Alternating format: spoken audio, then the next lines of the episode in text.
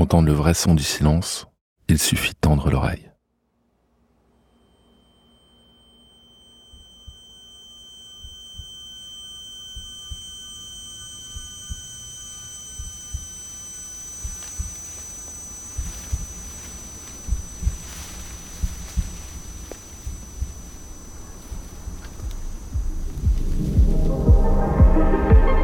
Bruit, c'est le podcast de Brut.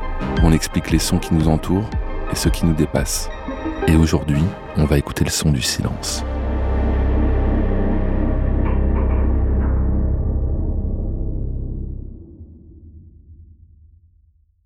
Car le silence absolu n'existe pas. Le silence absolu, ce serait l'absence totale de son. Un son, c'est une vibration qui se propage grâce à la déformation d'un fluide, comme l'air. Pour atteindre le silence absolu, il faudrait donc soit qu'il n'y ait aucune vibration, sauf que les molécules qui composent toute matière sont en perpétuelle agitation. En vrai, le seul moment où elles s'arrêtent de bouger, c'est à moins 273 degrés. La température la plus froide possible, qu'on appelle le zéro absolu, et qui n'existe naturellement nulle part dans l'univers. L'autre possibilité, c'est qu'il n'y ait aucun fluide pour transporter l'onde. Donc du vide, mais ça n'existe que dans l'espace. En fait, la notion de silence dépend aussi de notre perception. Entendre un son, c'est percevoir la vibration grâce à notre ouïe.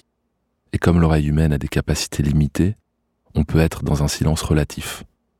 Par exemple, si la puissance d'un son est trop faible, en dessous de 0 décibel. Mais le son est aussi défini par sa fréquence, qu'on mesure en Hertz. Plus elle est élevée, plus le son est aigu. Plus elle est basse, plus il est grave. L'oreille humaine ne peut percevoir que des sons compris entre 20 et 20 000 Hertz. En dessous, ce sont des infrasons, trop graves pour être entendus. Au-dessus, ce sont les ultrasons, trop aigus pour être perçus. On n'entend rien, mais cela ne veut pas dire qu'il y a du silence. Un chat ou un chien entendent les ultrasons jusqu'à 40 000 Hertz une chauve-souris ou un dauphin jusqu'à 160 000 Hz. Le silence est donc très relatif. D'ailleurs, c'est paradoxal, mais une exposition prolongée aux ultrasons inaudibles peut provoquer une perte de l'audition.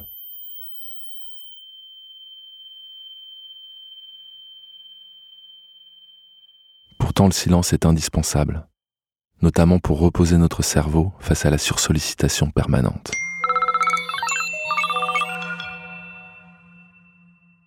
Quand le cerveau est hyperactif, il consomme énormément de glucose et produit des déchets, des toxines. Pour nettoyer ces toxines, le cerveau a besoin d'un environnement calme et reposant. D'ailleurs, dans de nombreuses spiritualités, le silence est une vertu. Et seul le silence mène à la méditation.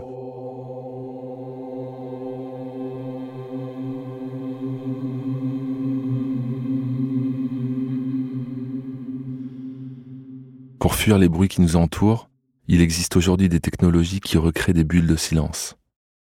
Par exemple, certains casques audio haut de gamme nous isolent des sons extérieurs en utilisant la réduction de bruit active. Une onde sonore s'annule si on lui superpose son exact inverse. On dit que le son est déphasé. Les casques à réduction de bruit disposent en fait de petits micros à l'extérieur qui captent et rediffusent à l'intérieur l'inverse du bruit environnant. Mais dans cette bulle de silence, persiste toujours un léger souffle et des résidus de son les plus aigus. Pour trouver le silence, on peut aussi s'enfermer dans une chambre dite anéchoïque, ane échoïque, sans écho, qu'on appelle aussi chambre sourde. La pièce est entièrement tapissée de cônes en mousse ou d'un autre matériel poreux qui absorbe un maximum de vibrations. La chambre absorbe 99,99% des sons il reste alors un niveau de bruit résiduel d'environ 9 décibels.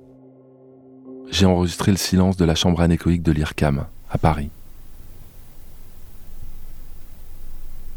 Ce genre de pièce est utilisé pour la recherche en acoustique, mais aussi par exemple par les constructeurs automobiles pour tester le design sonore de leur moteur dans un environnement neutre.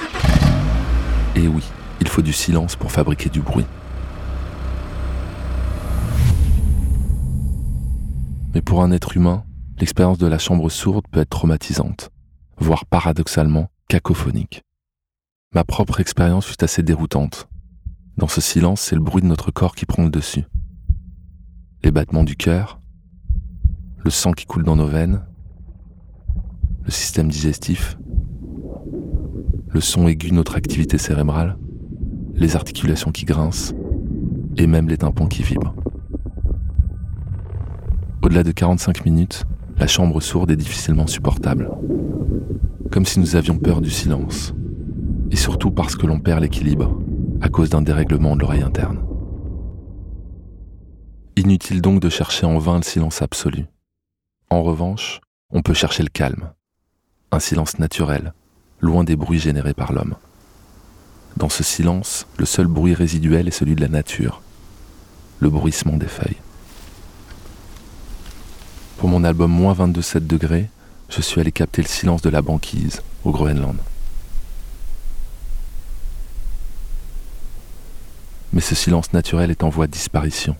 Depuis 35 ans, le bioacousticien Gordon Hampton parcourt comme moi le monde avec ses micros, à la recherche d'une seule chose, les derniers endroits silencieux sur Terre. D'après Gordon, il ne resterait qu'une cinquantaine de zones dans le monde à l'abri du bruit humain, dont aucune en France. Pour qu'une zone soit dite silencieuse, on ne doit entendre aucun bruit d'origine humaine pendant au moins 15 minutes consécutives, sachant que nous sommes capables d'entendre des sons jusqu'à 20 km à la ronde. Difficile donc de trouver un mètre carré de terre sans un avion qui passe ou sans une route à proximité. Moi-même j'ai entendu des avions lors de mon expédition au Groenland.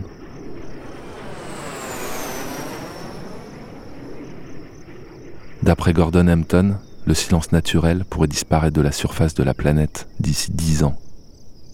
Et c'est d'autant plus grave pour l'environnement que, comme on l'a dit, certains animaux perçoivent des sons que nous n'entendons pas. Notre pollution sonore les affecte d'autant plus. Deux solutions. Distribuer à tous les animaux des casques à réduction de bruit, ou alors réduire notre empreinte sonore et faire du silence un bien commun. Bruit est un podcast original de Brut, produit par Paradiso Media et écrit par Christophe Paillet et David Comeyas.